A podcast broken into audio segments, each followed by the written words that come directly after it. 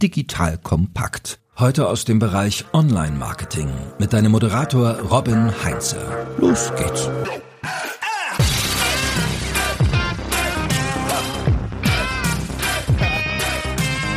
Wenn ich einen Dollar übrig hätte, würde ich ihn für PR ausgeben. Der Satz stammt nicht von meinem heutigen Gast, sondern von niemand Geringeren als Bill Gates. Und in der heutigen Episode erfährst du, wie du dafür sorgst, dass du deine investierten PR-Dollar auch wirklich so reinsteckst, dass sie Früchte tragen. Und auch wie du das Zusammenspiel von PR und Marketing optimal gestalten kannst, um den maximalen Erfolg für dein Unternehmen rauszuholen. Liebe Hörerinnen, liebe Hörer, ich bin Robin Heinze, Mitgründer und Geschäftsführer der Online-Marketing-Agentur Morefire. Und bei mir ist heute Tilo Bono von der Piabo PR. Piabo PR wurde, kann ich jetzt verkünden, frisch gekürt zur Agency of the Year und auch noch benannt als Number One Tech Agency im Bereich PR. Also eine, kann man sagen, eine Koryphäe, eine Lichtgestalt im PR-Kosmos. Lieber Tilo, schön, dass du dir die Zeit nimmst für unsere Hörerinnen und Hörer. Robin, danke für die Einladung. Tilo, so, ich gehe davon aus, dass Bill Gates jemand ist, der ziemlich gut rechnen kann.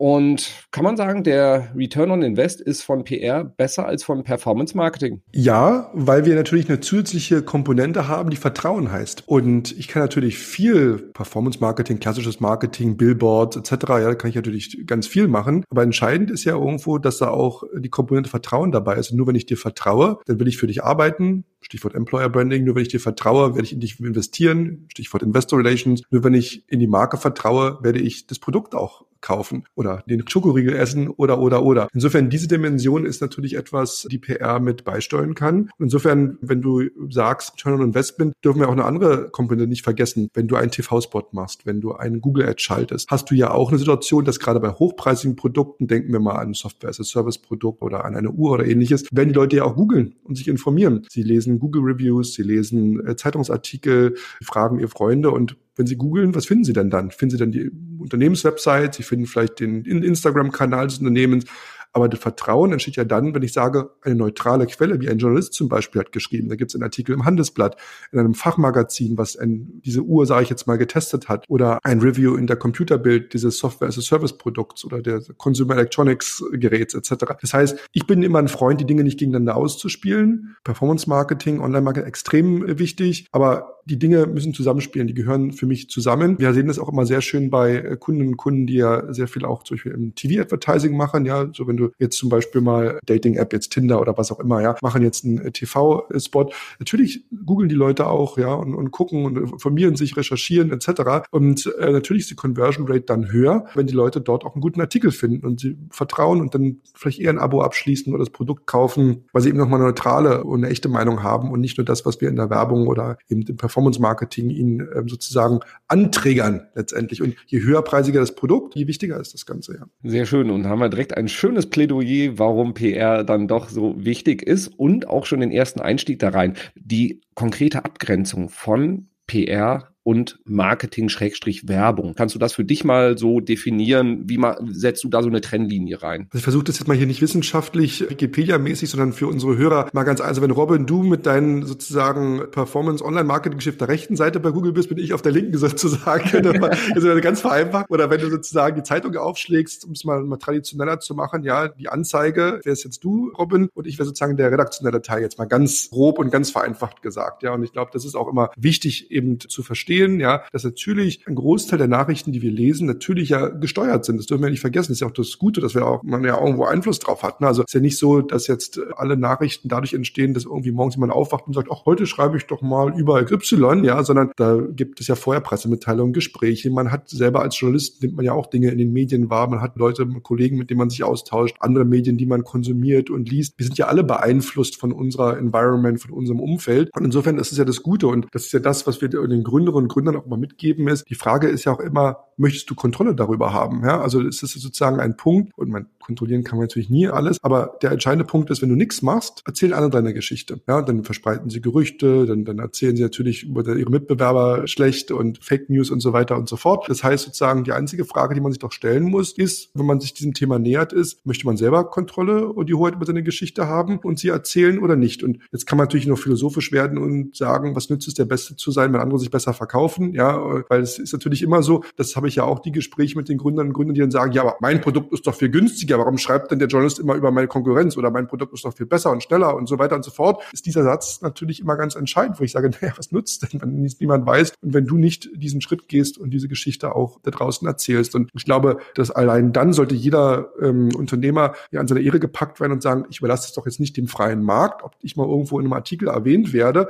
ja, oder dass irgendwie der, der Mitbewerber mich schlecht redet oder, oder, oder, sondern ich will selber die Hoheit haben und ich möchte selber meine Geschichte erzählen. Was dann daraus wird und wie das dann wieder gespiegelt wird, da kommen wir ja später noch dazu. Das ist nochmal eine ganz andere Thematik und wie man das alles macht. Aber grundsätzliche Mindset dazu zu sagen, be in control, ja, und lass nicht den Markt das irgendwie sich selber überlassen. Das ist, glaube ich, sehr entscheidend und auch wichtig, dass man das versteht, die Dinge, die Züge selber in die Hand zu nehmen. Und es war, glaube ich, Ben Horowitz, weil du schon große Tech-Größen wie Bill Gates zitierst, darf ich vielleicht auch einen zitieren, der gesagt hat, Company without a story is a company without a strategy. Wenn einer der größten Kapitalisten dieser Welt, unzweifelhaft ist ja Andreessen Horowitz einer der erfolgreichsten Fonds dieses Planeten, dann das sagt, dann ist das natürlich, muss man sich ja fragen, warum sagt so ein Venture Capitalist das eigentlich, ja? Warum macht so jemand PR für PR? Ja, das war ganz doof gesagt, weil natürlich er weiß, dass das Einfluss auf so viele Bereiche hat. Es hat Einfluss darauf, natürlich Investoren zu attracten, ja, wenn natürlich, sehen wir ja auch, wenn wir einen Kunden in die einschlägigen Fachmagazine oder in Branchenmedien bringen, kriege ich natürlich hinterher Anrufe von Investoren und sage, ach, wir über euch da und da gelesen, so. Ne? Es hat Einfluss auf Partnerschaft, also Partnerschaft meine ich jetzt nicht zu Hause, sondern natürlich Partnerschaften, die Leute Unternehmen sozusagen machst. Aber by the way, im Dating-Bereich auch, ne? Da googeln die Leute vorher auch mal deinen Namen, mit wem sie da Date haben. Ne? Also auch da hat die PR einen Einfluss, aber das ist nochmal ein anderes Thema. Es hat Einfluss auf das Thema Employer Branding. Ne? Du willst ja auch als Magnet für die besten Talente dastehen. Es hat Einfluss natürlich auch auf Sales Cycles. Du kennst das ja auch von deinen Kunden, Robin, beschweren sich dann immer und sagen, es dauert immer so lange. Dann haben wir zwar den Lead und wird da monatelang mit denen rummachen und hier noch eine Demo und da noch was. Natürlich, wenn ich über die gelesen habe, wenn ich da schon Vertrauen aufgebaut habe zu der Marke, wenn ich da schon mal ein Review von anderen Kunden, eine Case Study vielleicht irgendwo gesehen habe, der Gründer hat vielleicht mal auf der Bühne bei einer Konferenz gesprochen. Natürlich bin ich dann more likely, da vielleicht eine Kaufentscheidung zu treffen und dann auch schneller auch zu reagieren und zu sein. Insofern, es hat viele Facetten und bricht halt sehr viele Bereiche im Unternehmen positiv an. Du hast jetzt gerade so schön gesagt, also PR, versuche ich Einfluss auf das zu nehmen oder die Story zu erzählen, wo ich eigentlich keinen direkten Einfluss habe. Beim Marketing wenn, kann ich ja relativ klar steuern, wo ich mit welcher Botschaft auch sichtbar bin. Das heißt also, das, wo ich eigentlich keinen Einfluss drauf habe, versuche ich in eine gewisse Beeinflussung mit reinzukriegen. Dann ist jetzt die spannende Frage, wo ist das im Unternehmen am besten angesiedelt? Also PR, eigene Abteilung, PR, Unterabteilung von Marketing, die Abteilungen nebeneinander. Was ist so deine Empfehlung, wenn ich jetzt ein Unternehmen bin und sage, so, ich will das Thema PR bei mir irgendwie aufbauen? Also gerade wenn es jüngere Unternehmen sind, ist es oftmals der Chefsache, ja, weil das Thema Reputation ja schon sehr, sehr nah ans Eingemachte, an den Kern des Unternehmens geht. Je größer das Unternehmen wird, gibt es natürlich dann eigene Abteilungen. Wir sind immer ein großer Freund auch davon, wenn es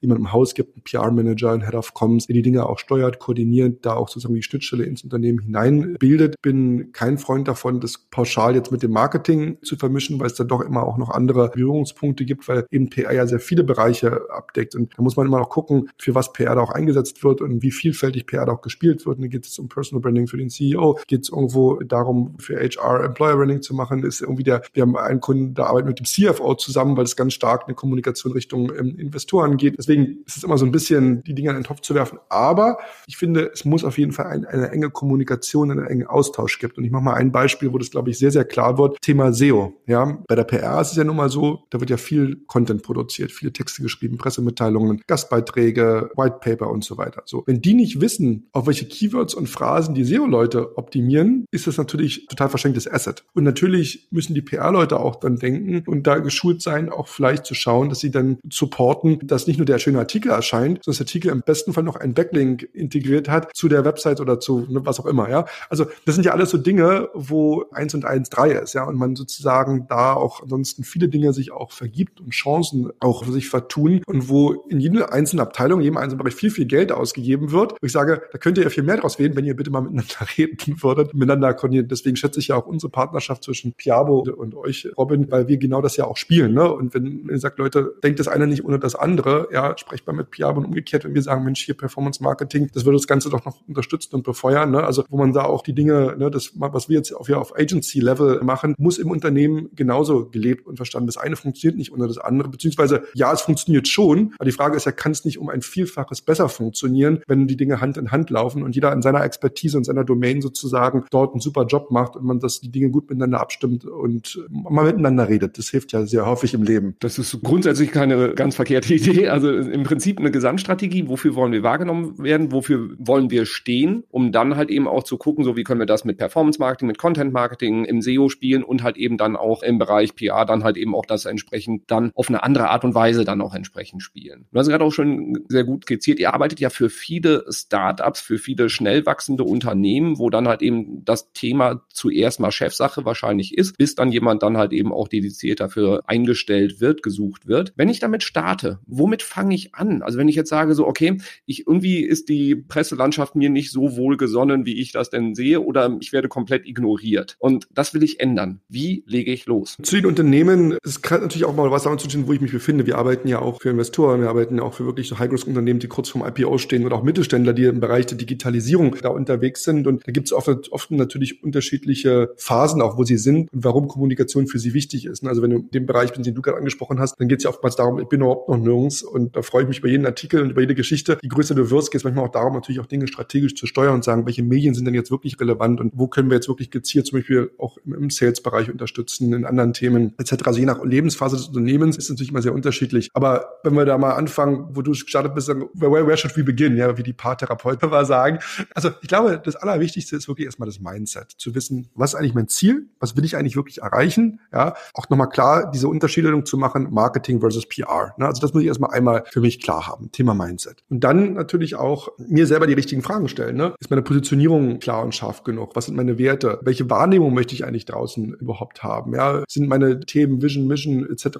sind, sind diese Grundarbeiten sozusagen überhaupt dieses Grundfundament überhaupt erstmal klar? So, dann geht es natürlich darum, eine starke Story zu etablieren. Ne? Also was sind die Kernbotschaften? Ja, wie die zu formulieren, die Bildsprache auch festzulegen. Ne? Also jeder ist ja irgendwie auch immer in der Lage, da irgendwie viel Text zu schreiben und alles sich da schriftlich zu erklären, aber zu überlegen, wie kann ich sowas auch emotional in Bildern auch umsetzen. Ne? Natürlich dann auch danach die Inhalte zu produzieren, also in die, in die Execution zu kommen. So und dann ist natürlich der nächste Schritt, sich auch mal über die passenden Kanäle Gedanken zu machen. Ne? Also wir haben ja oftmals dann den Klassiker, kommt ihr zu uns, ja könnt ihr uns in TechCrunch bringen oder könnt ihr uns zu, was weiß ich, so sage ja, warum denn? Ja? Ist es denn das, was ihr gerade braucht? Was ist denn eben euer Ziel? Ja, also was ist die Zielgruppe, die ich erreichen möchte? Was sind die Schlüsselmedien und die Plattformen? Ja, habe ich das richtig definiert? Und dann kann ich danach eben auch die Inhalte planen. Was brauchen die denn? Was sind die Dinge, über die sie schreiben? Ja, und das sind dann ja vielleicht auch Eventformate, das sind vielleicht ja auch Owned Media Formate. Du sprachst gerade Content Marketing im an, also dieses im großen Ganzen sozusagen auch betrachte. So und dann geht es natürlich auch in die kontinuierliche Umsetzung. Ja, ich muss die Kontakte aufbauen, ich muss meinen Pressebereich auf der Website pflegen, ich muss auf Krisen vorbereitet sein, ich muss thematisch immer wieder am Ball bleiben. Ja, ich muss Präsenz zeigen. Das sind ja nicht Dinge, das ist ja nicht ein PR ist ja kein Event, sondern ein Prozess. Ja, und insofern ist es auch was, wo ich sage, da musst du eben auch wirklich dranbleiben. Und oftmals ist dann auch bei den Unternehmerinnen und Unternehmern so dieses Bild nach dem Motto, ja, ich habe ja gar nicht so viel zu erzählen. Wir sind, wundern sich dann manchmal, wenn sie mit uns in einem Workshop sind, wie viele Themen sie eigentlich schon haben und wie viel man auch kreieren kann. Und deswegen sehe ich das immer in so einem Drei-Säulen-Modell, dass ich sage, es gibt natürlich Themen, die das Unternehmen selber hat. Die haben vielleicht ein neues C-Level, weiß ich nicht, sag ich mal, eine neue CMO eingestellt als Beispiel. Ja, oder ein neues Produkt oder was auch immer. Also Themen, die das Unternehmen sowieso aus sich heraus produziert und die auf der Hand liegen. Der zweite Bereich sind Dinge, die ja auch von uns dann kommen, ne? wo wir dann sagen, Mensch, habt ihr mal gerne gedacht, da ist doch hier das Event, da können wir doch mal, weiß ich nicht, bigger auftreten oder hm, wollen wir nicht mal dieses jenes Thema spielen, das passt doch gut zu eurer Industrie, da gibt es doch neue Studie, die das und das gezeigt hat oder neues Gesetz, was euch ja betrifft und so weiter. Also wir auch dann als Bearingspartner reinkommen und sagen, hey, da ist noch mehr, ja, mal daran gedacht, wollen wir mal eine Case Study mal schön aufbereiten oder mal ein White Paper zu dem und dem Thema machen und so weiter. Und der dritte Bereich ist eigentlich so das Thema, ich nenne es mal Newsjacking, ja, zu sagen, jeden Tag erscheinen ja Zeitungen, Medien, Fernsehen, Radio mit euch und ohne euch, ja. So, da wartet ja keiner darauf, dass ihr jetzt irgendwie auch noch eure Pressemitteilung da jetzt schickt. Aber können wir denn zu diesen Themen nicht auch uns äußern, ja? Können wir da, weil das braucht ein Journalist immer, ne? Der braucht ja immer einen Experten, der dann sich dazu einsetzt. Und ich sage jetzt mal, wenn ich eine Cybersecurity Company bin, die eine E-Mail-Sicherheitssoftware mache und da ist gerade irgendwie die Schlagzeile irgendwie, weiß ich nicht, E-Mail-Hack bei der Telekom oder wo war das jetzt, wo die Kassensysteme ausgefallen sind, dass man nicht mehr mit Karte bezahlen kann, etc., wo ich dann hingehen kann, wenn ich jetzt SumUp bin, sage ich jetzt mal, und sagen kann, hier übrigens, so funktioniert das und mich da positionieren und dann Kommentar mache oder eine E-Mail-Sicherheitsanbieter bin, sagen, ja, wir haben hier mal eine Statistik gemacht und es zeigt sich das, die größten Fehler sind immer A, B, C oder was auch immer, man von Daten, vielleicht Insights etc. Also wo ich auch in Echtzeit mit Zitaten, mit Zahlen, mit einer Infografik, mit Erklärungen in den Markt reingehen kann und mich in eine aktuelle laufende Debatte und Story da auch einklinken kann. Und das sind so mal ganz grob so ein Drei-Säulen-Modell, was immer sehr, sehr gut äh, funktioniert und, und man sich das mal so vor Augen führt, wenn man sehr gut auch seine PR dann aufbauen kann. Ja, ja ich meine, an diesen ganzen Schritten, die du gerade gesagt hast, ich habe mal die banale Frage gestellt, wie fange ich denn an? Und dann hast du jetzt gerade mal gezeigt, so einfach mal loslegen ist jetzt nicht unbedingt ein Geniestreich, weil da steckt schon eine ganze Menge mehr hinter. Und wahrscheinlich, also du hast gerade auch angeteasert, eine ganze Reihe an Formaten, die es auch geben kann. So, wenn wir mit Kunden über das Thema Content Marketing sprechen, kommt ganz oft so, ah, okay, soll ich einen Blog machen? Und das ist wahrscheinlich bei euch so PR-Arbeit. Ja, schicken wir Pressemitteilungen raus. So dieses, okay, es gibt dieses eine Thema und wahrscheinlich gibt es noch drumherum 50 andere Sachen, die man machen kann. Genau, grundsätzlich eine fatale Einschätzung, dass irgendwie PR ist gleich Pressemitteilung. Also ich glaube, Pressemitteilung ist irgendwie fünf Prozent unserer Arbeit, ja, weil man sagt, ja klar, irgendwie früher später kommt man halt nicht dran vorbei, ja, und ist ja auch mal etwas, wo man was schriftlich in der Hand hat und wo man was schicken geben kann, etc. Aber das sind solche die Amerikaner, wir haben ja viele große Silicon Valley Companies, Stripe, Shopify und so weiter. Da, also Pressemitteilung ist da gar nicht so das Thema, ja, da gibt es vielleicht mal einen großen Product Launch oder mal irgendwie drei, vier Mal im Jahr irgendwie ein großes Announcement, ja, schön, aber dann wird da über ganz andere Kanäle und, und Formate da auch gesprochen, ja, und die Pressemitteilung, ja, ist irgendwo ein Tool. Und die Frage ist ja jetzt, wenn ich jemandem etwas erkläre oder etwas vorstelle per E-Mail, ist es jetzt dann gleich immer schon eine Pressemitteilung, ja, aber ich kann natürlich auch Themen und Interviewangebote direkt pitchen, ich kann ein E-Mail-Newsletter machen, ich kann äh, Speaker-Opportunity auf Konferenzen haben, ich kann über Podcasts nachdenken. Und da ist natürlich immer dann genau die Frage, was brauche ich, was, was zahlt auf mein Ziel ein letztendlich, wo will ich rein, ja, was sind meine Zielmedien letztendlich auch? Und ist natürlich eine ganz andere Arbeit, wenn ich durch ins TV will, wo ich sage, da brauche, muss ich mir über mal Gedanken machen, wie ich das Ganze in einem Storyboard auch darstelle, was ist denn, was können wir überhaupt zeigen, weil jetzt mal ganz ehrlich, du kennst es ja auch, geh mal in 100 Startup-Offices, die sehen alle gleich aus. Das ist ein Schreibtisch, da ist ein Computer drauf, sitzt jemand davor, der auf der Tastatur rumklimpert. Was will ich denn da zeigen? Ja, also das ist ja so, das ist ja für so ein TV-Format völlig irrelevant, ja. Also muss ich überlegen, kann ich vielleicht eine Geschichte aus dem Kundenperspektive erzählen, ja. Vielleicht, wenn ich jetzt, sag mal, Lieferando bin, dann zeige ich halt irgendwie wieder, wieder Fahrradfahrer da jetzt irgendwie der, der, der, ähm, Lieferfahrer äh, da, da fröhlich durch die Straßen fährt. Das kann ich schön filmen, ja. Da kann ich zocken, wie sich dann die Leute freuen, wenn sie ihr Essen an der Haustür überreicht bekommen und, und dann zu Hause irgendwie Dinner machen, weil vielleicht irgendwie jemand krank ist zu Hause, der jetzt nicht irgendwie kochen kann oder sich für selber versorgen kann und dann Happy End und so weiter. Ne? Also wie eine Story immer funktioniert, Problemlösung letztendlich. Ne? Also wo ich in ganz anderen Dingen denken muss, da hilft mir keine Pressemitteilung, ja, sondern da muss ich sozusagen überlegen, wie kann ich dem Journalisten, der jetzt beim Fernsehen arbeitet, das so anbieten, dass das Ganze sozusagen auch, dass du sofort ein Bild vor Augen hat. Ah ja, okay, da ist das sozusagen äh, das Problem und so sieht die Lösung aus und so kann man das schön jetzt in der Bildsprache auch sehen. Und so hat natürlich jedes Medium seine, ich sag mal, Spezifika und seine Besonderheiten und da, das hat erstmal jetzt relativ herzlich wenig mit der Pressemitteilung zu tun. Erstmal geht es darum, welche Story möchte ich erzählen, was ist meine Geschichte und dann kann ich im zweiten Schritt überlegen, wie sieht das, machen wir noch ein paar mehr Beispiele, wie sieht das in 140 Zeichen bei Twitter aus, wie sieht das in einem eher privaten Environment bei Facebook aus, wie sieht das in einem Business-Netzwerk wie LinkedIn aus, ja, mit welchen Influencern kann ich da vielleicht arbeiten, ne? genauso wie ihr aber auch überlegt, ne? wie müssen wir jetzt das Ad dann entsprechend machen und platzieren und was geben wir da rein, was sind die Keywords, nach was suchen die Leute etc. Also diese Gedanken müssen wir uns ja auf allen Seiten machen. Ne? Wie mache ich das um in der Bildsprache bei Instagram? Ja, also welche Events gibt es? Welche Branchenverbände oder Interessensgemeinschaften, wenn ich jetzt eher vielleicht im B2B-Bereich, sollten davon wissen und das in ihren Newsletter aufnehmen oder ihren Branchenmagazin ne? etc. Ne? Also und da will ich manchmal auch, um sich da mal auch klar zu machen, wie vielfältig diese Medienlandschaft auch ist, geht doch mal einfach in einen Bahnhofskiosk. Hier, ja. Hauptbahnhof Berlin oder jedem Hauptbahnhof etc. Wenn ich da vor diesen riesigen Regalen stehe, wo hunderte von Magazinen und Zeitungen sind, wie unterschiedlich die sind, wie unterschiedlich auch die Aufmachung, die Cover sind, wie unterschiedlich Themen auch präsentiert werden. Das zeigt schon, eine Pressemitteilung ist da viel zu kurz gegriffen, ja. Da muss ich über Bildsprache nachdenken, da muss ich nachdenken, wie ich die, die das Thema auch aus verschiedenen Blickwinkeln betrachte, also so eine Story auch anpasse letztendlich, dass sie auch dann für bestimmte Formate und Medien auch dann zugänglich ist. Genauso wie ihr ja auch nicht einen Banner macht, was dann auf, auf allen Webseiten gleich ist, ne? sondern du musst ja auch gucken, was präsentiere ich wo. Also insofern, das ist ja hier nicht anders. Also das heißt, wir halten mal fest, es gibt wahnsinnig viele Formate. Ich sollte mir in erster Linie darüber Gedanken machen, welche Story will ich erzählen? Wie will ich die ganze erzählen? Also wie will ich wahrgenommen werden, um dann zu gucken, in welchen Medien, in welchen Formaten. Also ne, will ich in eine Zeitschrift, will ich in die Zeitung, will ich ins Fernsehen rein, will ich in einen Podcast rein? Also was macht auch einfach für mich Sinn? Wo erreiche ich dann auch dann die Zielgruppe? Inwieweit ist das personenabhängig? Weil du hattest vorhin auch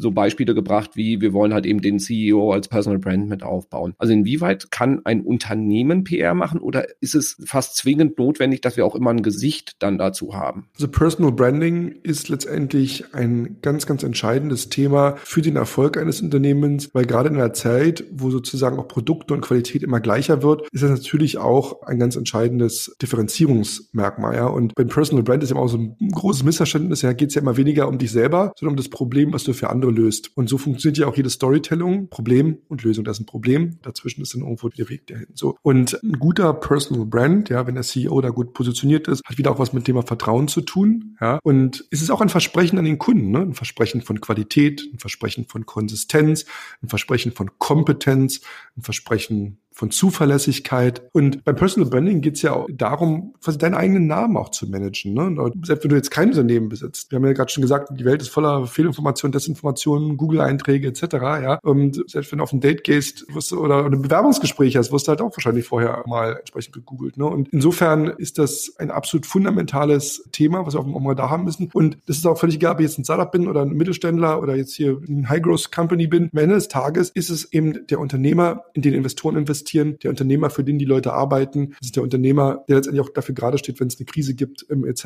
Ne? Und je stärker du positioniert bist und selber da so ein bisschen auch zum Medium wirst, ja, wo du also sagst, ich bin eben so klar positioniert, weil ich der Experte für Same-Day-Delivery bin, für AI im Gesundheitswesen, für whatever it is, ja, dass ich dann selber eben auch angesprochen werde. Ne? Möchtest du nicht auf unserer Konferenz sprechen? Möchtest du nicht mal hier ein, Zitat zu geben? Du bist doch hier der Experte etc. Das heißt, dieses Aufbauen, dieses Thought Leadership, ne, was ja dazu gehört, ist natürlich ein ganz, ganz entscheidender und wichtiger Punkt. Ne? Und deswegen ja, kann es nur jedem raten, sich damit zu beschäftigen und auch hier zu überlegen, was sind die richtigen Kanäle. Ne? Also nicht jetzt gleich sagen, ah ja, super Idee, mache ich jetzt und ich mache da jetzt hier einen Podcast und ich mache jetzt LinkedIn und ich mache jetzt hier Instagram etc. So, da überlegen, ne? nicht jeder ist gut in front of the camera. Ne? Also nicht jeder sollte jetzt einen YouTube-Kanal haben. Nicht jeder kann sich vielleicht so geschliffen und flissentlich ausdrücken, dass jetzt Podcast hat eine super tolle Stimme, wo Podcast das richtige Format ist. Ja, nicht jeder kann jetzt super toll schreiben, dass ich jetzt hier irgendwie gleich einen Blog starten muss. Also hier muss man auch überlegen, diese Dinge zusammenzubringen und sagen, wo bin ich gut drin, was kann ich auch wirklich leisten, ja, und wo bin ich auch authentisch. Und auf der anderen Seite ist es auch ein Kanal, der für meine Zielgruppe relevant ist, ja. Bin ich da dann auch wirklich, äh, treffe ich da auch die Leute, für mich da sind und kann ich da auch eine Community, ein Netzwerk letztendlich aufbauen. Also die beiden Dinge muss man da natürlich entsprechend übereinander bringen. So, und wenn wir jetzt das Ganze vorbereitet haben, wir haben entschieden, haben wir eine Person, die wir an die Rampe stellen können, wir wissen, für welche Themen wir wahrgenommen werden wollen, wir wissen, in welche Medien wir in welchem Format auch irgendwie rein wollen. Wie sorge ich jetzt dafür, dass ich gemocht werde von den Menschen, die da der Gatekeeper sind, nämlich die Journalistinnen und Journalisten, weil irgendwie muss ich ja bei denen, da flattern wahrscheinlich jeden Tag 350 Pressemitteilungen ein und ich muss ja irgendwie dafür sorgen, dass die genau meine Sachen rauspicken, dass die sagen, oh, mit dem möchte ich gerne mal sprechen oder den veröffentliche ich. Also zunächst einmal ein guter Kontakt zu Journalisten beruht ja auch auf Vertrauen und das muss man sich erstmal verdienen, ja, wie immer im Leben. Und das fängt ja schon damit an, sich überhaupt erstmal an den richtigen Journalisten zu wenden, ja. Also gibt ja viele, die dann so ein bisschen Spray and Pray mäßig, ja, da rufe ich da mal an, dann schicke ich hier mal, das ist ja auch dann schon mal, wo du sagst, bei Gesprächen sind mit, mit Unternehmern, ja, dann fragen die mal, ja, wie viele Journalisten sind denn in eurem Verteiler? Aber ich sage, das ist die völlig falsche Frage, völlig irrelevant, ja. Nicht die relevante Frage, wir brauchen ja die richtigen, die für dein Thema auch interessieren. Da setzen wir natürlich hier auch zum Beispiel bei Piabo natürlich auch Technologie einfach genau sehen können, wer hat dann über diese Themen schon geschrieben, wer hat sich dann mit diesen Themen wirklich beschäftigt, wer steckt dann da drin und können dann ganz, ganz gezielt natürlich dann auch mit den Kolleginnen und Kollegen sprechen, die da auch vielleicht schon mal mit Mitbewerber geschrieben haben oder über ein ähnliches Thema oder sich mit dieser Thematik schon mal auseinandergesetzt haben und nicht so ein Spray and Pray machen. Ne? So. Und ich muss natürlich auch verstehen, wie Journalisten arbeiten, ne? wann ist Redaktionsschluss etc. Ne? Nicht lange rumzulabern, sondern auch auf den Punkt zu kommen, ja, weil die kriegen natürlich jeden Tag hunderte von Pitches und jeder möchte natürlich irgendwo im Handelsblatt sein, in der FAZ sein, in der Süddeutschen sein etc. Ne? Also insofern muss man auch ein bisschen zeigen, dass man die Arbeit des Journalisten auch wertschätzt und ernst nimmt. Und wenn der das Gefühl hat, du hast noch nicht mal sein Medium gelesen und seinen letzten Artikel gelesen, dann ist natürlich dann schon alles ein bisschen schwierig und da entsteht kein Vertrauen. Auch natürlich sich gründlich vorzubereiten. Ne? Worum geht's denn genau? Warum ist denn dieses Thema jetzt genau für dieses Medium und diese Zielgruppe relevant? Die Themenplanung sich auch mal anzuschauen. Gerade Fachmagazine veröffentlichen ja auch immer ihre Themenpläne, wann sie wo was auch äh, veröffentlichen. Ne? Also warum passt dann dieses Thema jetzt genau äh, dorthin? Ja? Auch transparent sein. Ist es eine erste Veröffentlichung? Ist es vielleicht schon einem anderen Medium mal publiziert werden, kriege ich das jetzt exklusiv oder hast du es schon irgendwie hier wie Sauerbier zehn anderen angeboten? Ja, also das sind ja auch alles Themen, ne? Also nicht oder Gastbeiträge, ja. Kriege ich den jetzt exklusiv den Content oder ist es jetzt was, wo du mit jetzt Klingel, mit dem Klingelbeutel durch die Gegend ziehst? Und das ist sehr, sehr entscheidend, hier klar zu sein und hier auch wirklich dort Vertrauen auch aufzubauen und auch mal akzeptieren, wenn es ein Nein gibt. Ja, das ist wie beim Dating, ja. Da kannst du ja auch nicht dann noch hier äh, rumstalken und sagen, ja, aber ich bin doch so toll und hier das der größte Liebhaber aller Zeiten. Es hat ja seine Gründe. Vielleicht hat es gerade zeitlich nicht gepasst und wir haben das schon oft gehabt, ja. Dann wurde beim ersten Mal Nein gesagt und dann drei Monate später war das Thema dann aber Trend und wurde in der Redaktion gesagt, warum haben wir da, machen wir da nicht mal einen Artikel zu? Und auf einmal ruft der gleiche Journalist bei uns an und sagt, können wir nicht mehr sagen, wir haben über drei Monate drüber gesprochen, da hast du gesagt, interessiert dich überhaupt nicht, ruf nie wieder an, so nach dem Motto. Und auf einmal, das ist, die Dinge sind ja auch in Bewegung, ne? Also das ist ja ganz normal, dass man hier auch im Dialog bleibt und, und nicht da bettelt und sagt, ja, aber das ist ganz wichtig und ich, nur so, das interessiert den Journalisten, aber der Journalist ist erstmal zuallererster Linie seinem Leser verantwortlich. Der schreibt für den Leser. Und das ist seine Zielgruppe, ne? Der ist nicht dafür da, für dich, lieber Unternehmer, lieber Unternehmerin, Werbung zu machen. Das muss man ja auch mal so deutlich sagen, weil wir ja gerade immer heute mehrfach schon über die Trennung zwischen Marketing, Werbung und PR gesagt haben. Der ist nicht dafür da, dich Werbung zu machen und dich, dich da zu pushen. Das ist nicht sein Job. Und jetzt können wir viele Dinge machen. Habt ein Factsheet ready, ne? Daten, Fakten, macht ihm das so leicht wie möglich auch, ne? Wenn du geliebt werden möchtest vom Journalisten. Ja, gib dem Bilder in der richtigen Auflösung für sein Format, was er braucht. Gib, reagiere da schnell, weil der hat auch seine Deadlines etc. Sei da erreichbar etc. Ne? Also wenn du irgendwie ein Interview gibst und da geben sich noch drei To-Dos, weil du ihm noch versprochen hast, eine Studie zu schicken, die das beweist, was du da behauptet hast etc., dann mach's halt auch und schick ihm das gleich hinterher. Also da können wir jetzt noch zwei Stunden drüber sprechen, was alles da zu einer guten Relationship im Journalisten dazugehört. Aber das sind vielleicht mal so ein paar Punkte, wo man sagt, das ist grundsätzlich erstmal per se wichtig, um hier eine gute Basis auch zu legen. Ja. Also erstmal spannende Inhalte, wo die sagen, okay, das hat einen Mehrwert für die Leserinnen und Leser, weil genau denen gute sind Story, sie klar. Ein Journalist liebt eine gute Story, ja. Und dann das Ganze mundgerecht irgendwie servieren, wo du auch eben auch sagst, so die Arbeit, die Arbeitsweise wertschätzen, also sich wirklich auch damit beschäftigen und nicht so dieses einfach mal raushauen an alle. Ich meine, ich mache hier selber einen Podcast und kriege auch lustige Anfragen, wo ich mir denke, okay, ihr habt noch nicht eine einzige Episode reingehört, weil würdet ihr mir nicht diesen Gast in der Form anbieten. Ja, total. Ja. Also übrigens, mundgerecht ist gerade ein schönes Stichwort gegeben, ja. Das ist ja auch mal ein Thema, ne? Also alle sind ja in der Lage, ihr Unternehmen so auf drei, vier Seiten so schulaufsatzmäßig zu erklären, wie toll sie sind. Die große Kunst liegt ja daran, es in ein oder zwei Sätzen zu sagen. Und das ist etwas, mehr Zeit habe ich ja auch oftmals gar nicht. Ja, wenn ich einen Journalisten anrufe, der ist ja auch im Schritt, kann ich auch meine Lebensgeschichte erzählen, sondern muss ja auch sofort erkennen, Problem, Lösung, aha, deswegen ist es relevant, super, schick mal rüber. So, und da muss ich auch sozusagen missverständnisfrei reden, weil alles, was missverstanden werden kann, wird auch missverstanden. Und man muss da so ein bisschen, muss ich mal dann fragen, das, was ich jetzt gerade erzähle oder was ich aufgeschrieben habe, würde es ein 15-Jähriger auch verstehen. Ne? Und gibt ja diesen, mhm. den berühmten Juristen, Rudolf Jährich, der hat im 19. Jahrhundert mal gesagt, denke wie ein Philosoph und rede wie ein Bauer. Ja, und das ist so ein bisschen das, was ich, wenn ich mal Richtung Bildzeitung und so gucke, ne, das sind ja alles teilweise hochkomplexe Themen, die aber halt runtergedampft werden, dass halt auch der Leser steht. Und wenn du es nicht machst, dann macht es der Journalist und dann ist natürlich immer so ein bisschen dann die Frage, hat er es dann richtig verstanden und kommt es dann auch noch so rüber, wie du es möchtest. Ne? Und insofern kann ich da immer nur äh, empfehlen, da wirklich ja halt im Storytelling echt zu investieren. Und wie soll ich sagen, also unser paranoides Reptiliengehirn ist ja sozusagen erstmal per se, schätzt sich ja die Realität immer schlimmer ein, als sie ist. Ne? Und so nach dem Motto, lieber ein Pessimist, der lebt, als ein Optimist, der tot ist. Und in Krisenzeiten wie jetzt, ja, wo überall ja, ne, du hörst du von Downrounds und hörst du Krieg und Covid und so weiter, ne, verstärkt sich das ja auch nochmal. Ne? Und schaltet, unser Gehirn schaltet dann immer gerne auch mal in den Panikmodus und man, und jede Geschichte ist dann immer irgendwie, ist dann erstmal ein bisschen schlechter, nochmal einen Tacken schlechter. Ne? Auf eine gute Geschichte reagiert man dann teilweise auch wenig. Also was ist sozusagen die Moral aus der Geschichte? Wie die Geschichte beim Empfänger ankommt, entscheidet halt der Empfänger und nicht der Sender. Ja, so. Mhm. Und wir müssen halt alles dafür tun, dass halt unsere Botschaften und unser Anliegen, was wir rüberbringen wollen, auch eben klar und missverständnisfrei da halt rüberkommt. Und das ist halt die große Kunst, wenn wir da sozusagen ein Brand aufbauen wollen und ein Image aufbauen wollen und Gehör wissen wollen, wir dazu in der Lage sein müssen, eben Geschichten stark und klar zu formulieren. Und da muss man wirklich am Anfang auch viel Zeit reingeben und wirklich auch sie abgrenzen von anderen. Ich sehe ja viele Pressemitteilungen, wo ich sage, klingt die eine wie die andere. Ja, also das ist irgendwie, was unterscheidet euch denn jetzt von den anderen? Das klingt wie eine Soße. Da ist auch keine Urgency irgendwo. Da kann ich sagen, das kann ich auch drei Monate in die Schublade packen, die Pressemitteilung drei Monate wieder rausziehen und die ist immer noch aktuell, ja, weil warum soll ich, also ist auch für den Journalisten, der sagt ja, ist ja irgendwie nett, aber warum denn jetzt? Ne? Also auch das muss ich ja, ja immer im Hinterkopf haben. Also du siehst schon, nicht nur, dass man viel falsch machen kann, es sind auch viele Dinge zu beachten, um dann zum entsprechenden Ziel äh, zu kommen. Ja, du hast ja auch vorhin beschrieben, ganz schön, so dieses, ich muss auch mal Nein akzeptieren und nicht alles, was ich da irgendwie platziere, wird genommen, wahrscheinlich eher im, im Gegenteil sogar. Und ich vergleiche das ein bisschen mit dem Sales-Prozess. Wir kennen es ja im B2B-Sales, lange Sales-Cycle auch. Ich muss oft auch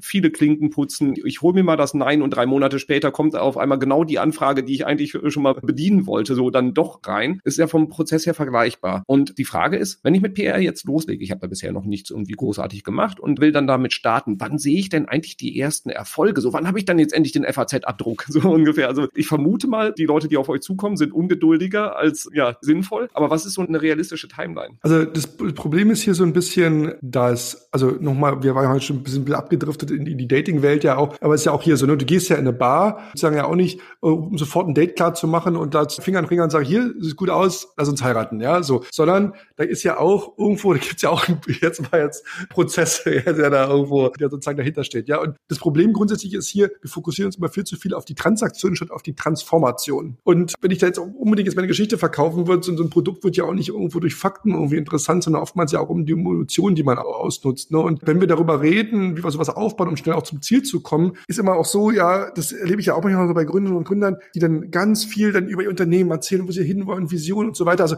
die verkaufen mir die Kuh anstatt das Steak, um es mal ganz einfach zu sagen. Ja, so. Und das ist halt so immer, wenn ich sage, das ist schön, dass die Kuh toll aussieht und dass sie tolle Flecken hat und dass die ganz süß ist und langen Schwanz und keine Ahnung, was die alles noch kann und hat und was die für tolles Gras frisst. Ja, am Ende des Tages, mach mir doch das Steak schmackhaft. Ich will doch nur, ne, löse mir doch bitte mein Problem. Erzähl mir doch bitte von dem Steak, wie herrlich das brutzelt und leckt und so weiter. Was wir jetzt sagen, ich politisch nicht korrekt in, in plant-based times. Aber, aber das ist, glaube ich, vielleicht ein gutes Bild. So, um jetzt zurückzukommen auf die Geschwindigkeit, ja. Hier auch nochmal. Vermarktungskompetenz ist da entscheidend, ja. Wir wissen alle, Dieter Bohlen ist nicht der beste Sänger. Tesla ist nicht das beste Auto. Apple baut nicht die besten Handys und Donald Trump war nicht der beste Präsident aller Zeiten. Trotzdem halt, kennt jeder Dieter Bohlen. Tesla ist eine krasse Marke. Jeder will ein Apple-Handy und Donald Trump war Präsident und naja, klopft mal aufs Holz, dass es nicht nochmal wird, nicht zu politisch werden, aber kann durchaus passieren, dass das wieder wird. So, ne? Also, das muss man ja mal sagen. Also, Vermarktungskompetenz ist ja an all diesen Feldern ein ganz, ganz starkes Thema. Und die Frage ist sozusagen, wie kann ich das rüberbringen? So, Geschwindigkeit, um nochmal jetzt auf deine Frage zurückzukommen, ähm, hat damit eben ganz viel zu tun. Und ich würde mal sagen, also, ich kann das nur aus eigener Erfahrung unseren Kunden sagen, das dauert jetzt gar nicht so wahnsinnig lange. Also es ist nicht so, dass man sagt, da dauert erstmal jetzt irgendwie sechs Monate, bis da irgendwann mal ein Artikel kommt, sondern es geht dann schon ab Monat eins auch los, aber es baut sich halt letztendlich auf. Ne? Und die Frage ist ja immer auch, wie stark der Newswert ist, den ich habe. Ne? Ist es jetzt was, wo ich sage, ich habe jetzt, keine Ahnung, eine 50 Millionen Finanzierungsrunde mit Sequoia Capital gemacht. Natürlich, und bin jetzt Berliner Startup, sage ich jetzt mal, natürlich interessiert das irgendwie die Lokalpresse, die Wirtschaftspresse, die, die, die Techpresse und alle wollen äh, schreiben. Ne? Wenn ich jetzt erstmal sage, naja, ich habe jetzt irgendwie ein Produkt und will jetzt mal hier irgendwie los loslegen und das ist irgendwie ganz nett. Und da muss ich natürlich die, die meine Reputation auch erstmal aufbauen. Da fange ich dann vielleicht erstmal an äh, bei den Branchenmedien und dann fange ich, äh, so handle ich mich dann weiter vielleicht zu den Regionalmedien, wo ich mein Unternehmen sitzt und äh, dann spreche ich auf einer Konferenz und, und spreche, gibt dann mal vielleicht ein Interview bei einem Podcast und so weiter, baue mir das auf. Also die Frage ist ja hier auch gar nicht so schnell, wie schnell es geht, weil es geht schon relativ schnell. Es ist nicht so, dass man es ewig warten muss, sondern das passiert schon im Monat eins, zwei, dass da auch dann was passiert und die ersten äh, Dinge auch schon bei rumkommen. Aber die Frage ist natürlich, wenn ich jetzt äh, der Anspruch habe, Cover Story Business Punk, ja, dann ist natürlich auch da viel Vorarbeit äh, geleistet. Wie du auch gerade beschrieben hast, Robin, mit den Sales Cycles und, und dem Sales-Prozess genauso ist es. Wir haben teilweise sprechen mit Journalisten, beackern die, bespielen die und ein Jahr später kommt dann auf einmal das große Interview, die große Anfrage und der vier Seiten Artikel in der, was ich, Brand 1 oder in, wo auch immer, ja, so. Also, mhm. das ist halt einfach etwas, was man nicht einfach wie bei euch jetzt Google AdWords an und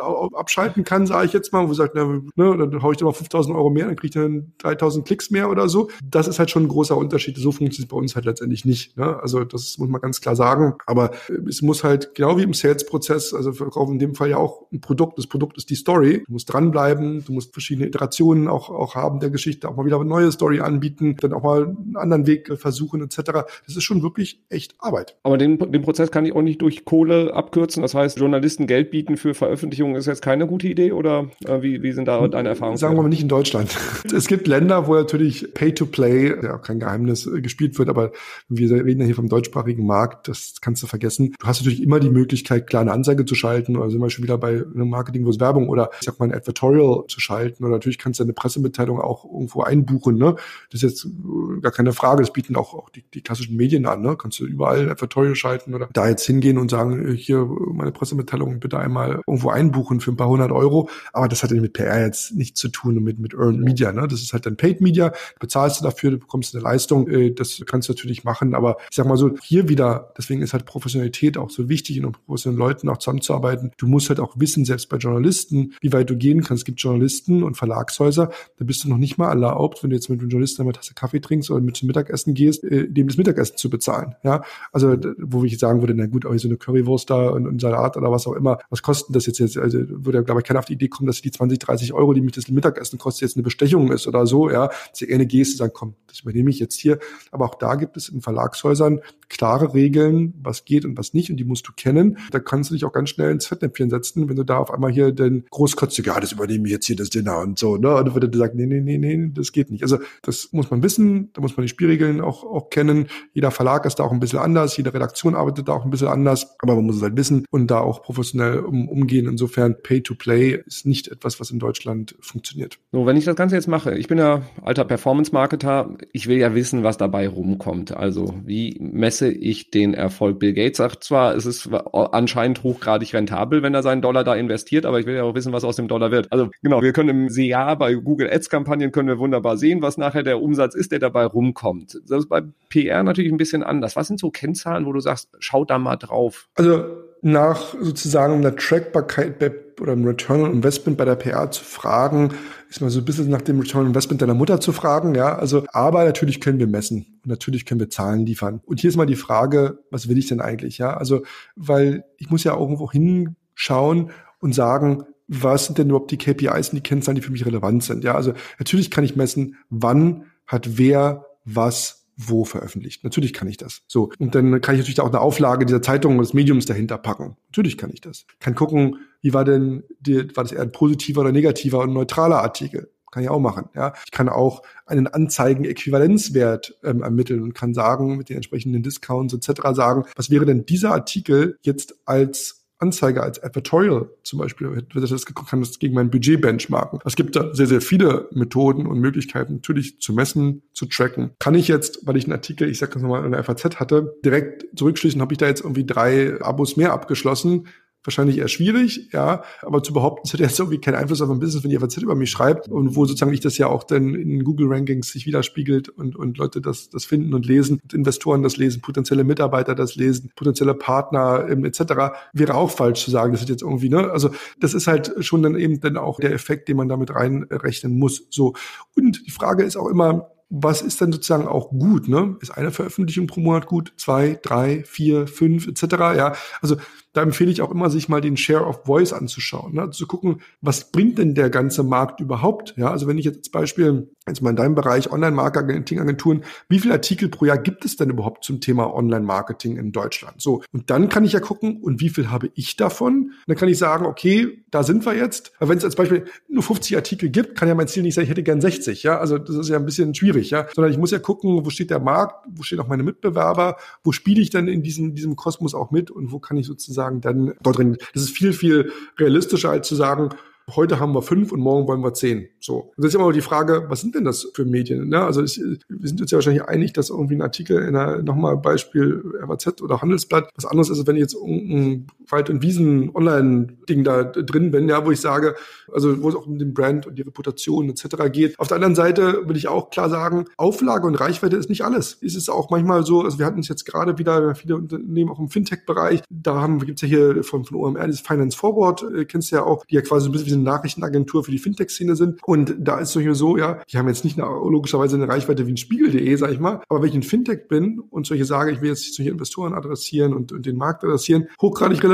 ja, da kannst du mal ausgehen, rufen dich hinterher fünf oder zehn Investoren an, ja, wenn du da einen Artikel hast. Also das ist halt auch was, ne, es geht nicht immer nur um Reichweite und groß und Big Brand, ja, sondern es geht auch darum, wer ist da gut positioniert und wo erreiche ich meine Ziele. Und da kommen wir wieder zu dem, was wir am Anfang besprochen haben, sich darüber klar zu sein, ne, was ist sozusagen das Ziel, wie bringe ich da die Message, dass die wirklich dann auch sitzt, ja, kann man so ein bisschen diese KISS-Formel sagen, ne, keep it short and simple, ne, klar, die Dinge auch dann so zu bauen, dass sie dann eben auch für solche Medien dann auch relevant sind. Ne? Und deswegen ist mal diese eine Pressemitteilung, die dann die eierlegende Wollmilchsau für alle Medien und für die Fachmedien, für die Publikumspresse, für die Regionalpresse etc. ist einfach dann nicht der richtige Weg. Es ist ein schöner Teaser, das ist was Gutes zum Anfüttern. Mal wenn du so broad was rausbringen willst, am Ende des Tages musst du schon das sehr tailern auf das, auf die Medien, auf die Journalisten, die du auch wirklich erreichen willst. Also im Prinzip so, beim, wenn es dann um, um Kennzahlen, um die der Erfolgsmessung geht, ja, Kennzahlen ransetzen, sowas wäre halt eben ne, den Medien- oder Anzeigen-Äquivalenzwert, dass ich einfach sage, so was hätte ich für diese Reichweite ausgeben müssen, aber gleichzeitig auch mit berücksichtigen, ist es überhaupt das richtige Medium? Also erreiche ich da spitz meine Zielgruppe oder bin ich sehr breit gestreut, wo vielleicht ein Teil der Zielgruppe mit dabei ist? Plus, wie ist eigentlich auch die Art und Weise der Berichterstattung? Also wie werde ich dann da erwähnt? Weil super, ich habe es auf die Titelseite der FAZ geschafft, aber eigentlich ist es ein riesen Shitstorm. Hat einen hohen Medienäquivalenzwert, aber ist jetzt Klar. nicht unbedingt. Deswegen die Sentimentanalyse, ne? genau, was ich sagte, muss natürlich da auch dahinter stecken, zu sagen, was war der Artikel jetzt gut, war der schlecht, wie sieht das aus? Es gibt diesen alten Spruch auch, bad PR ist good PR, klar, wenn ich ein Startup bin, mich niemand kennt und so, ja, das würde wahrscheinlich jetzt ein etabliertes Unternehmen oder jemand, der sozusagen da jetzt schon im Saft steht, unbedingt unterschreiben. Und insofern muss diese Analyse klar stattfinden und muss da auch natürlich eine, ein professionelles Media Monitoring einfach, gehört einfach dazu. Da kann man sich selber überlegen, was für mich wichtig ist jetzt für mich, gibt es da nochmal einen Pluspunkt, wenn da ein Backlink ist? Und gibt es da nochmal einen Pluspunkt, wenn ich irgendwie einmal erwähnt, zweimal erwähnt, dreimal erwähnt, wenn der CEO noch ein Zitat drin hat, dann ist es nochmal mehr wert. Und wenn noch ein Bild dazu ist, nochmal, also man kann es ja ins Unendliche treiben. Ne? Das ist eine Frage des Budgets. Also ich kann Media Monitoring, kann, kann ich die tollsten Analysen und Auswertungen fahren. Nur es muss halt ja auch irgendwo dann äh, so ein bisschen auch Sinn machen. Ne? Jawohl, so liebe Hörerinnen, liebe Hörer, das war jetzt ein, ein sehr breiter und auch gleichzeitig direkt Tiefgang in viele Themen rund um PR, PR-Marketing, Verbindungen oder Abgrenzungen halt eben auch. Wenn du am Anfang stehst, einmal kurz zusammengefasst, also denk nicht von Pressemitteilungen aus, sondern sorg dafür, dass du erstmal weißt, wer ist eigentlich mein Markt, wen will ich überhaupt erreichen, was sind die Botschaften, die ich mitteilen will, wofür stehe ich, wie grenze ich mich von den anderen Marktteilnehmern bei mir ab, damit ich halt eben auch eine bestimmte ja, Einzigartigkeit dann auch habe. Also dann auch so dieses Thema Story und Positionierung wirklich ausarbeiten, um dann sich Gedanken zu machen, in welchen Kanälen will ich eigentlich präsent sein und auch in welchem Format dann, also welchen Medien will ich erscheinen und müssen es überhaupt Medien sein? Mache ich vielleicht auch eigene Events, mache ich einen eigenen Podcast, wie auch immer, will ich in andere Podcasts rein? Also da gibt es eine sehr, sehr, sehr große Breite und sehr viele, viele Unterschiede, um dann mundgerecht den Journalistinnen und Journalisten, die du erreichen willst oder Podcast-Hosts, wie auch immer, Angebote zu machen, damit sie es leicht haben, positiv über dich zu berichten, damit du eine gewisse Hoheit, eine gewisse Kontrolle, Kontrolle ist vielleicht ein bisschen zu äh, weit übertrieben, aber dass du ein bisschen Steuerung übernimmst auf, über das, was über dich berichtet wird. Das ist kein Projekt, sondern es ist halt eben ein sehr kontinuierlicher Prozess, wo man sich halt eben auch das eine und andere Nein abholt, wo man Klinken putzen muss, wo man dranbleiben muss, um dann auch zu schauen, ob man die Ziele erreicht. Also ob du in den Medien, wo du dich gut aufgehoben fühlst, eine positive Berichterstattung bekommst und darüber dann halt eben auch nachhaltig mit langem Atem dann deine Marke, vielleicht auch deine Personal Brand etablierst, aufbaust und dann baut sich auch das ganze PR-Spiel weiter auf. Das heißt, nach der ersten Veröffentlichung geht es nicht steil bergauf, sondern je mehr du machst, umso mehr andere werden auch auf dich zukommen. Also lange Atem, kein ganz kurzer Weg, aber einer, der, wenn man auch Bill Gates vertraut, sich durchaus rennt Tiert. So, Tilo, habe ich das gut zusammengefasst? Das war sensationell und ist, glaube ich, wichtig einfach zu sagen nochmal, spielt bitte nicht Performance Marketing und PR gegeneinander aus. Ja, es sind Geschwister, die können sich auch mal streiten. Aber am Ende des Tages gehören die Dinge zusammen. Das eine ist sozusagen äh, mit dem anderen sehr, sehr gut und schlau verbunden. Man kann viel mehr draus holen. Das Thema Vertrauen ist ganz, ganz wichtig in der Welt, wo wir jetzt aktuell sehen, wo viel doch auch Skepsis gegenüber Medien, gegenüber vielen Dingen ist. Deswegen auch ja genau, was du richtig gesagt hast, nochmal das Thema Langfristigkeit. Ja, hier auch nicht wie Karl aus der Kiste zu kommen, wenn man was erzählen will, dann wieder abzutauchen für sechs Monate und dann nur immer, wenn man was zu man selber was erzählen will oder eigentlich nichts beitragen. Ja, und ähm, vielleicht kann man sagen, ob das, wenn wir auch schon über Sales gesprochen gesprochen haben und wie kommt man an bestimmte Dinge ran. ist ja wie bei einer Katze. Ne? Wenn du versuchst, eine Katze zu fangen, rennst sie weg. Wenn du was hast, was die Katze will, dann kommst du zu dir, ja. So, und das müssen wir erreichen, ja. Und das ist ja im Sales so, das ist sozusagen, wenn ich jetzt äh, Menschen überzeugen möchte, wenn ich jetzt irgendwo, weiß ich nicht, auf einer Konferenz sprechen möchte oder einem Journalisten spreche, muss ich überlegen, was ist das Zuckerl, das ich habe, ja. Was ist vielleicht die, die Information, die Story, warum ist es interessant, ne? Und da muss man eben auch Zeit investieren in Research, sich vorher auch über die Person, die Menschen Gedanken zu machen, auch da wieder Parallelen zum Sales. Ich muss wissen, mit wem ich spreche, was deren Sorgen, Nöte sind, was sie gerade umtreibt und beschäftigt. Und dann ist es sozusagen schon etwas, das was da ist. Und vielleicht abschließend auch nochmal gesagt, was, was zu dem Aufbauteil, den du gerade sagtest, aber auch für das Personal Branding ist. Ich habe ja, wenn ich das noch einwerfen darf, zum Thema Personal Branding ein Buch geschrieben, Light Your Fire, gibt's überall, wo es gute Bücher gibt, da kann man das auch nochmal alles Packen in die Show Notes. nachlesen. Naja,